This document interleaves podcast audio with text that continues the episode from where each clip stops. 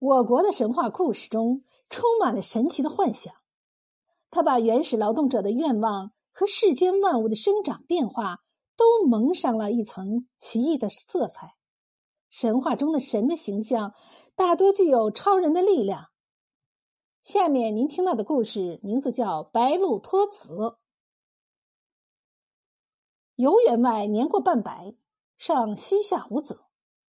一天清晨，他发现一只受伤的白鹿躺在院儿中呻吟，忙将它救起，细心调理，直到那鹿儿彻底康复，才将它放飞。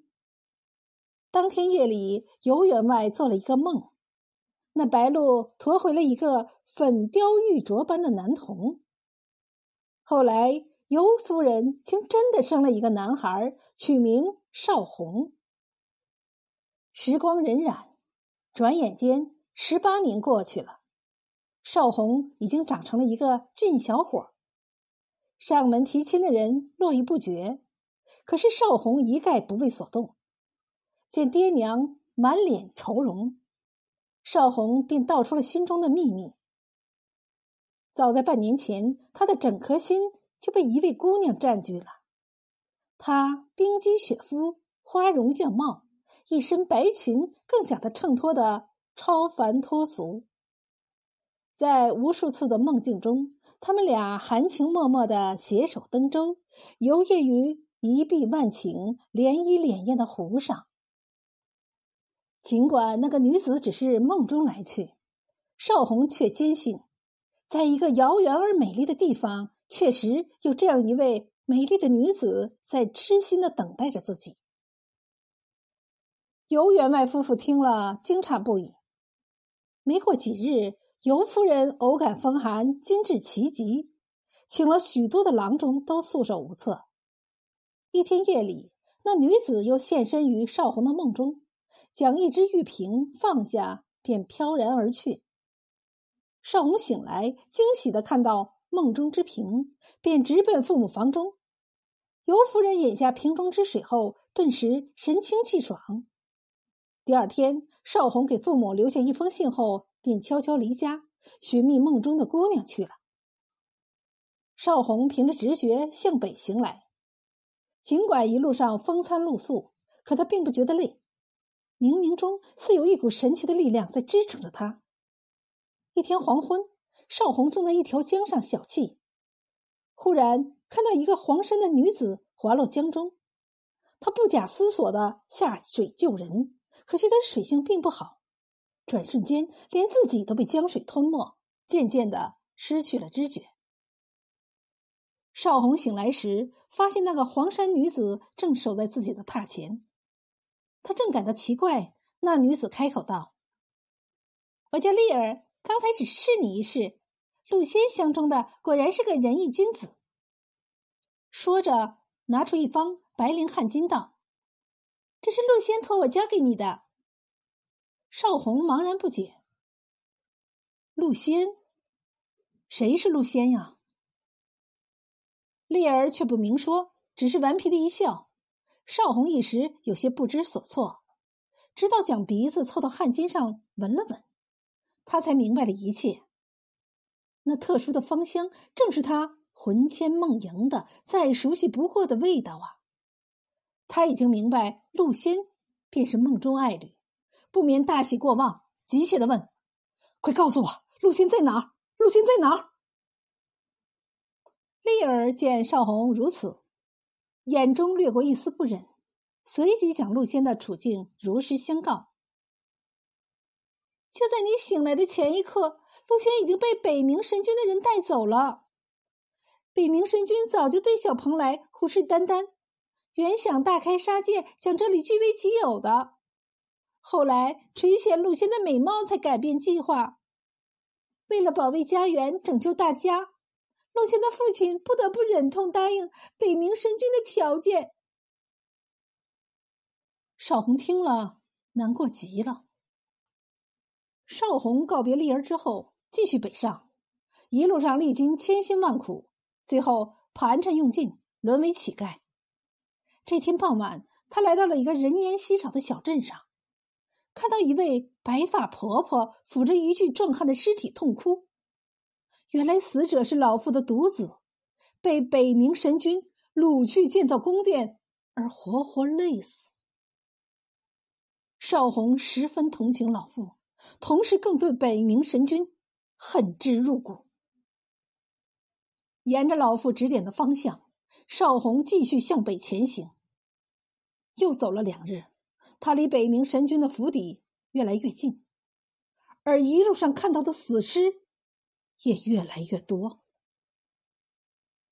渐渐的，邵红望到了一片高大森严的楼阁，那围墙外的正门上写着“北冥神府”几个大字。邵红恨不得立刻插翅飞进去，可是他被粗暴的侍卫硬生生的挡在了外面。就在邵红无计可施之际，只觉眼前白光一闪，便多出了一个白发婆婆。邵红大吃一惊，竟然是两天前见过的那位老妇。那婆婆看出邵红的疑惑，便告诉她说：“孩子，我是这里的土地婆婆，我是被你的真情。”感动的呀！说完，将一块红绸系在他的手臂上，轻轻念道：“去吧。”待尤少红回过神来，他已经置身于北冥神府之中。说来也奇了，自从手臂上多了那块红绸，少红就像开了天眼，很容易就找到了陆仙所在之处。原来北冥神君为了获取陆仙的芳心，就没有对他用强，而是另择宝地，大兴土木，建造宫殿，以作他们成婚之用。陆仙做梦也没有想到少红会突然出现在自己面前，不仅惊喜交集。就在这对有情人含情倾诉之时，忽然觉得头脑一晕，接着面前腾起一团黑雾。雾中冒出一个面目狰狞的长身大汉，此人正是北冥神君。他见少红和陆仙卿卿我我的样子，气的是浑身哆嗦，喝令手下将少红绑了，关进地牢。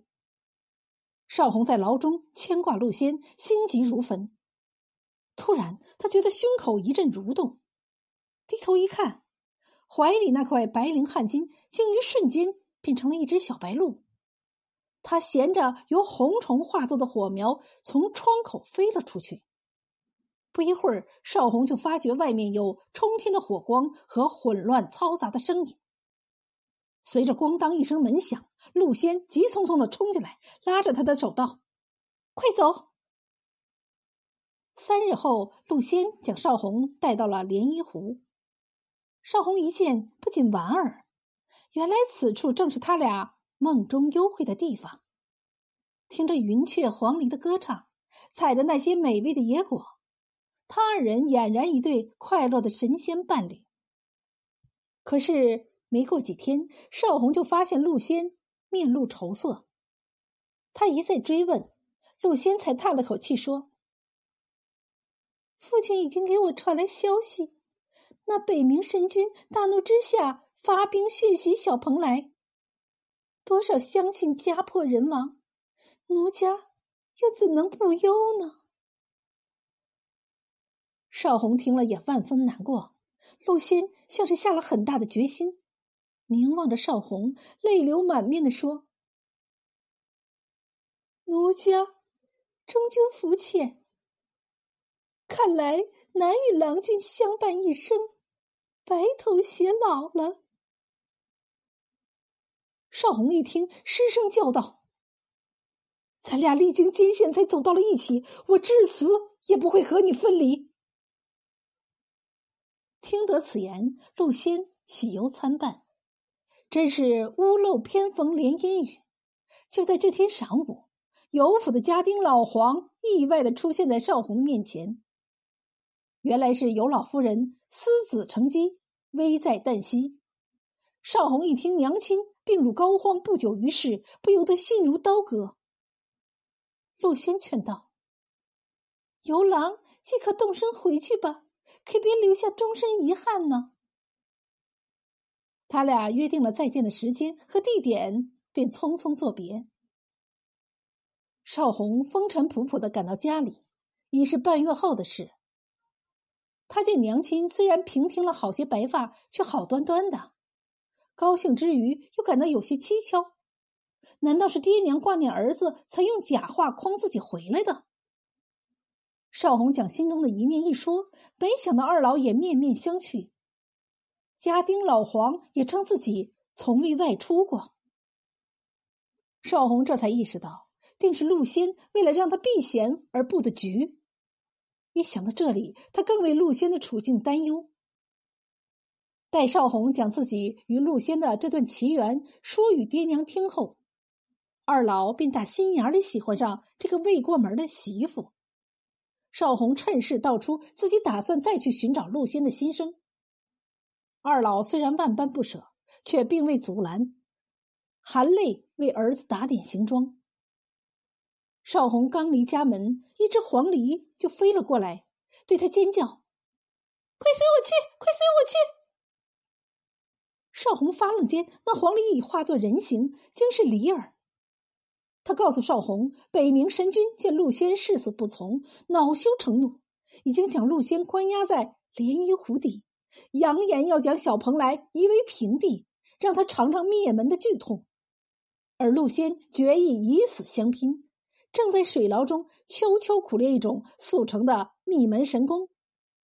只是那神功是以练功者的生命为代价的，功力增一成，阳寿减一分。练功期间若能与阴阳二气相调，则能达到事半功倍之效。听了离儿之言，少红已经明白自己。应该怎么做了？转眼之间，少红已被离儿秘密带到了莲漪湖上。他看到陆仙憔悴的样子，十分难过。陆仙见到少红，大感意外，随即泪水盈眶。当晚，这对有情人就在灵雨之中结成了伉俪。夫妻合璧，阴阳相调，练起功来果然事半功倍。进展神速。这一天，北冥神君及其喽啰们押着陆仙的老父乡亲们来到水牢前。北冥神君见到少红，眼睛都红了，牙齿也咬得咯吱吱的响。说迟迟，那时快，少红和陆仙同时发功，冲破牢笼，来了个先下手为强。这显然出乎北冥神君的意料。待他醒过神来，手下的喽啰已经倒了一大片。北冥神君忙拿出看家本领，大战二人。三百回合之后，渐占上风。神功虽然威力无穷，可毕竟尚未练成最高境界。就在这时，少红和陆仙深情的对望一眼，便心领神会的双双飞向北冥神君。那姿态舒缓美妙，就如两只轻柔的羽毛在大气中漂浮。他二人的身体于玄武之间竟然燃烧起来，烟飞灰灭中，渐渐化作两枚银针，一支直插北冥神君的颅顶，一支刺进了他的心脏。北冥神君带着惊诧的神情死去。为了保护父老乡亲，为了彻底铲除北冥神君，少红和陆仙以绝命招克敌，不惜携手赴难。为了永远陪伴女儿和少红，陆仙的父亲放弃了饱经浩劫的小蓬莱，带领族人在美丽的涟漪湖上重建家园。而尤家双亲也跟着举家迁徙至此，永远陪伴儿子和儿媳。